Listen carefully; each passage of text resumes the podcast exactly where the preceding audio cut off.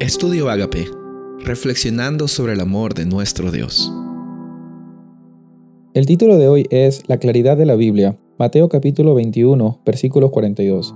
Jesús le dijo, ¿nunca leíste en las escrituras la piedra que desecharon los edificadores? Ha venido a ser cabeza del ángulo. El Señor ha hecho esto, y es cosa maravillosa a nuestros ojos.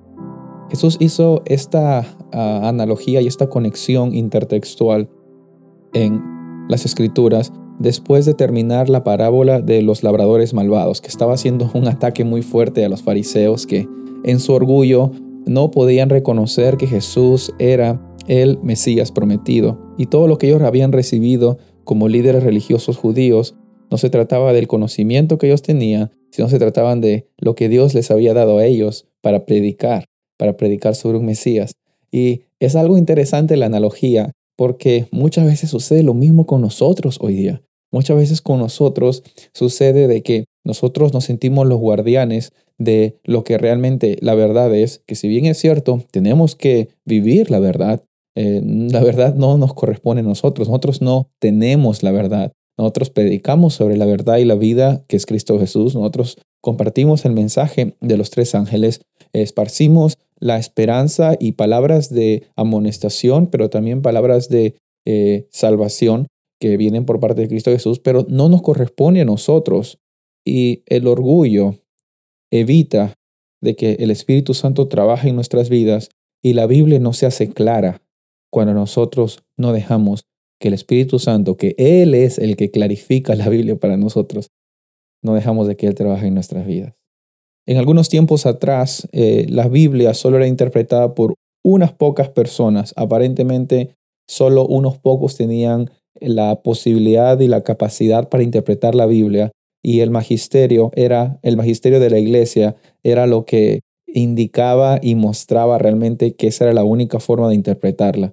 Y eso ha causado muchos problemas porque hoy día a veces también pensamos de que en nuestra situación muchas personas no tienen alguna formación teológica o no tienen algún tipo de conocimiento de la Biblia y se sienten intimidados acerca de las verdades de la Biblia y muchas veces nosotros ponemos barreras para que la Biblia sea entendida fácilmente para otras personas. Entonces, lo que necesitamos comprender es la idea del sacerdocio a todos los creyentes. Tú y yo tenemos el mismo acceso al Espíritu Santo para que nos dé la claridad, para que nos dé discernimiento, para que nos dé iluminación cuando nosotros vamos hacia la Biblia. No seamos como los fariseos, que habiendo conocido y habiendo leído, como dijo Jesús, no habéis leído en las escrituras, ellos no tenían la humildad para aceptar que las escrituras apuntaban hacia Jesús.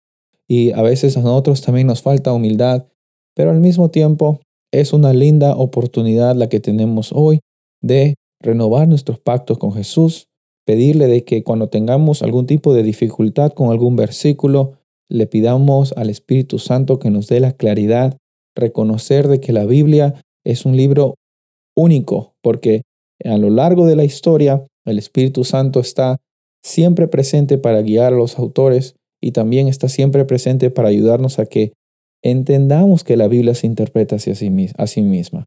Nosotros somos seres humanos caídos. No debemos pretender responder preguntas grandes, especialmente cuando la Biblia no es explícita. Pero hay cosas que son muy claras en la Biblia.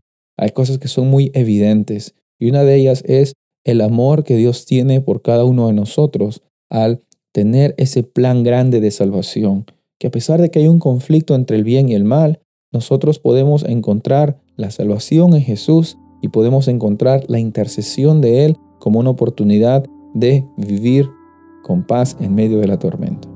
Ese es el llamado de hoy, que reconozcas que la claridad de la Biblia viene por el autor de la Biblia, que es el Espíritu Santo, Pídele que Él trabaje en tu vida hoy y en cada momento. Soy el pastor Rubén Casabona y deseo que tengas un día bendecido.